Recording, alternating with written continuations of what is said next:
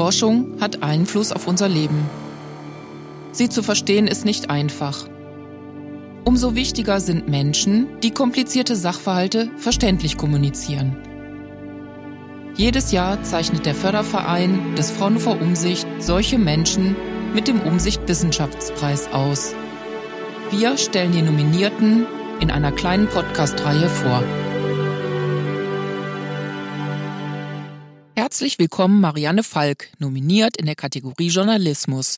Mein Name ist Marianne Falk. Ich bin freie Wissenschaftsjournalistin und arbeite unter anderem für die Riff Reporter, äh, eine Genossenschaft von freien Journalistinnen. Und ähm, ja, habe auch schon viele ähm, verschiedene Beiträge gemacht für verschiedene Medien, also Multimedia-Stories, ähm, aber eben auch fürs Fernsehen gearbeitet oder Print und habe jetzt ja hier ein Multimedia-Stück eingereicht. Worum geht es darin?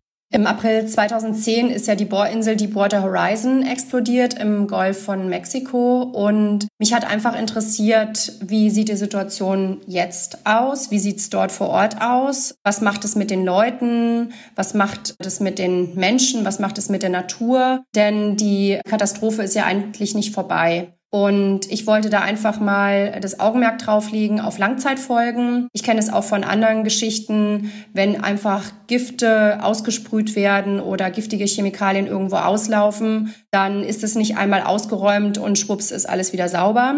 Die Natur hat da lange mit zu kämpfen, aber eben auch die Menschen. Und da hatte ich in Recherchen immer wieder einige interessante Details drüber gelesen und wollte dann einfach unbedingt auch mal hinfahren und mir vor Ort selber einen Einblick verschaffen. Und das habe ich damit getan und habe das einfach genau untersucht. Ich habe verschiedene Wissenschaftlerinnen befragt. Ich habe Experten vor Ort getroffen, auch die, die vor Ort mit aufgeräumt haben und versucht haben, das Öl wegzubekommen und habe mir einfach einen Einblick verschafft, der sehr besonders war, auch für mich persönlich, weil das eben nach so einer langen Zeit wirklich zu spüren ist, wie schlimm das im Grunde genommen nach wie vor dort ist. Was hat Sie bei der Recherche besonders beeindruckt? Die Recherche, die ich gemacht habe, ist natürlich um einiges größer als das, was man jetzt hier im Artikel sieht. Ich habe eben auch Menschen getroffen, die krank sind, beziehungsweise die eben sagen, dass ihre Krankheitsanzeichen und schweren Erkrankungen auf dieses Gift, was versprüht wurde, also es geht um die Chemikalie Core Exit, zurückzuführen ist. Ja, ist einfach schon eindrücklich, wenn man äh, sieht, dass ähm, von vielen da wirklich ein Leben sich so stark verändert hat, dass die einfach immer wieder krank werden, Nasenbluten haben oder einfach schlecht atmen können. Krebserkrankungen werden auch damit in Zusammenhang gebracht. Also ich rede nach wie vor eben von dieser Chemikalie. Das Öl selber ist ja schon toxisch genug.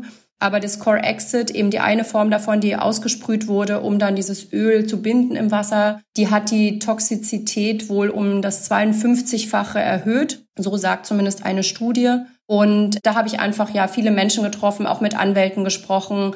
Ähm, das sind jetzt alles ähm, Hintergrundinformationen, die nicht unbedingt jetzt alle so in diesen Artikel eingeflossen sind, aber das hat mich eben sehr, sehr interessiert an dieser Geschichte. Was sieht man zehn Jahre nach dem Unfall vor Ort? Also mir ist aufgefallen, dass man einfach sehr, sehr wenig und selten auch etwas über die Langzeitfolgen hört. Also was macht diese giftige Chemikalie eigentlich mit den Menschen? Also nicht nur mit der Umwelt, sondern auch mit den Menschen vor Ort, die geholfen haben als Erstretter oder als Taucher oder einfach als Anwohner, die zufällig in der Nähe waren oder die einfach auch mit anpacken wollten und helfen wollten. Darüber weiß man sehr, sehr wenig und das hat mich besonders interessiert, weshalb ich unbedingt diese Recherche vor Ort machen wollte. Und ähm, weshalb es eben auch zu dieser Multimedia-Reportage gekommen ist. Neugierig bin ich auf die Resonanz zum Stück. Wie war die? Die war sehr gut. Also ich habe mich sehr gefreut äh, darüber, dass natürlich ich Rückmeldung dazu bekommen habe, dass wir das auf den Riff-Reportern haben wir es vorgestellt. Auf Twitter gab es viel Feedback dazu und war natürlich auch schön von von einigen Kollegen, die ich auch aus anderen Zusammenhängen kenne, mit anderen Stories, dass die sich auch äh, rückgemeldet haben, gesagt haben, Mensch, das ist ja echt toll, interessant und habe ich nicht gewusst. Das sind dann natürlich dann schöne Rückmeldungen, wo man eben auch weiß, okay, die eigene Arbeit ist ein Stückchen weit wichtig, dass ein bisschen mehr Informationen Informationen in die Welt kommen. Was sind Kriterien guter Wissenschaftskommunikation?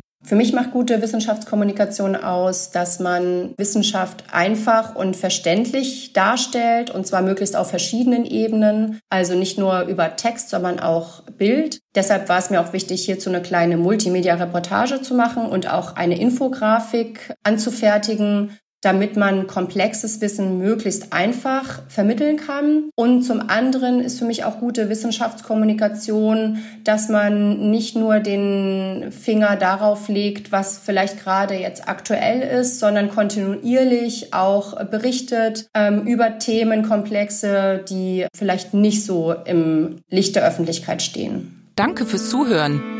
Informationen zum Umsicht Wissenschaftspreis, zur Preisverleihung und über Fraunhofer Umsicht finden Sie auf unserer Webseite umsicht.fraunhofer.de. Dort können Sie auch unseren Newsletter oder RSS-Feed abonnieren, um keine Podcast-Folge zu verpassen. Übrigens findet die Preisverleihung am 2. Oktober online statt.